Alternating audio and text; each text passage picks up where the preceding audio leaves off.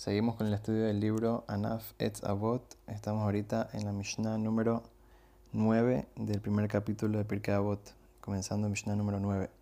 Entonces, eh, habíamos hablado del gran rabino Rabbi Shimon ben Shattach, que habíamos dicho que era eh, familiar de la esposa del, del, rey Yanai, Yanai Hamelech, que fue un rey muy malvado, eh, pero es interesante toda la historia, cómo fue que el Yanai había matado a muchos de los rabinos, pero a Yanai, como era familia de su esposa, entonces lo dejó vivir. Pero hay un cuento muy interesante que pasó eh, con ellos.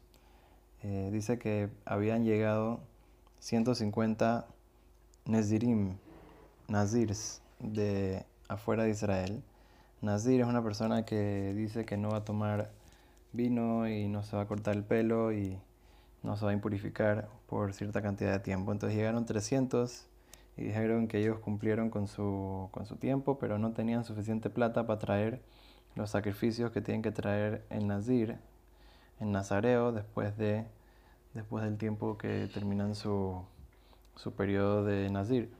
Entonces eh, tiene que traer tres sacrificios, tres animales.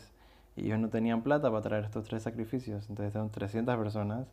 Cada uno tiene que traer tres sacrificios. Son 900 sacrificios. ¿Cómo haces para ayudar a tanta gente a traer animales? Entonces fueron de Shimon Ben Shattach. Y entonces él dijo, bueno, voy a por lo menos anular la mitad de las promesas. Y de esa manera, la mitad de los, de los nazirs ya no van a tener que traer sacrificios. Entonces fue a donde el rey Yanai le dijo, mira, aquí tienes, eh, tienes 300 personas que quieren traer eh, korbanot, sacrificios porque fueron nazareos, pero no tienen plata para traer. Entonces mira, ¿sabes qué? Mitad tú lo traes, o sea, mitad tú lo donas, 450 sacrificios y yo doy de mi, de mi 450. ¿Está bien? Entonces el rey Anai dio 450, pero los otros 450 sacrificios no, tenía, no, tenían que traerlos, los otros, porque ya habían anulado su cosa. Entonces Shimon Ben eh, hizo su parte, que fue anular los, los de 150, que eran 450 sacrificios, y Yanai les dio 450 eh, sacrificios de su plata. Entonces, eh, Yanaya no sabía que, que Shimon había hecho así. Y después escuchó un rumor por ahí de que Shimon en verdad no había pagado nada. Entonces el Yanaya Melech no entendió qué había pasado y se puso muy bravo. Entonces Shimon cuando escuchó esto, que se puso bravo el rey, entonces se, fue, se escapó para que no lo maten. Entonces, está bien, ya pasaron varios años. Entonces un día llegó un, un rey a visitar al, al, rey Yanai y le preguntó que por dónde estaba ese sabio, ese gran rabino sabio eh, Shimon Ben que siempre estaba ahí en, en, eh, el palacio diciendo cosas muy sabias, etc. Entonces dijo, no sé, la verdad que está escondido, tal vez mi esposa sabe dónde está escondido. Y la esposa no le quería decir, entonces la esposa era familiar de Shimon Ben y ella sí sabía, pero no le quería decir a Yanai para que no lo mate. Entonces Yanai le dijo a su esposa, mira, dile que, que venga y le prometo que no le voy a hacer nada. Está bien, entonces llamó la esposa a Shimon Ben y regresó ahí.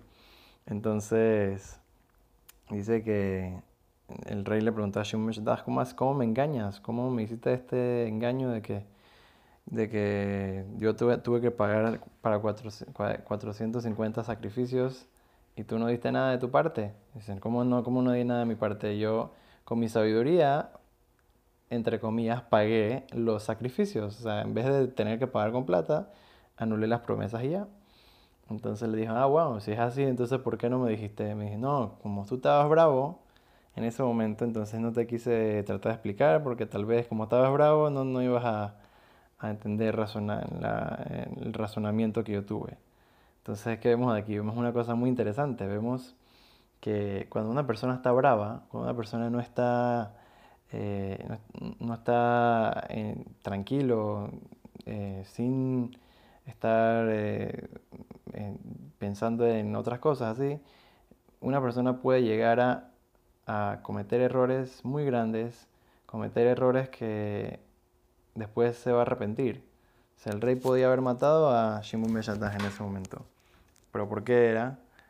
Después le explicó la cosa y no pasó nada.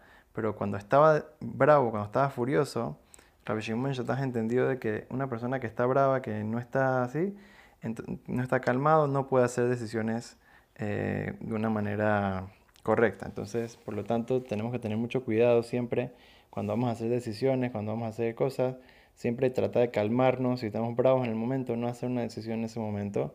Y si ves una persona que está brava, no le preguntes una cosa o le digas algo, una decisión o lo que sea, porque eh, o trates de explicarle algo porque no va a entender. Tienes que esperar que se calme, como dice también, hay otra Mishnah de Pirkabot que dice así, que una persona cuando está, cuando está bravo no trates de, de calmarlo y así, no, deja que se calme solo y después eh, uno le dice a esa persona la explicación y trata de calmarlo y, pedirle perdón, etc. Entonces, una lección muy interesante de uno de los cuentos que pasó con Shimon Beshataj y Anay el rey.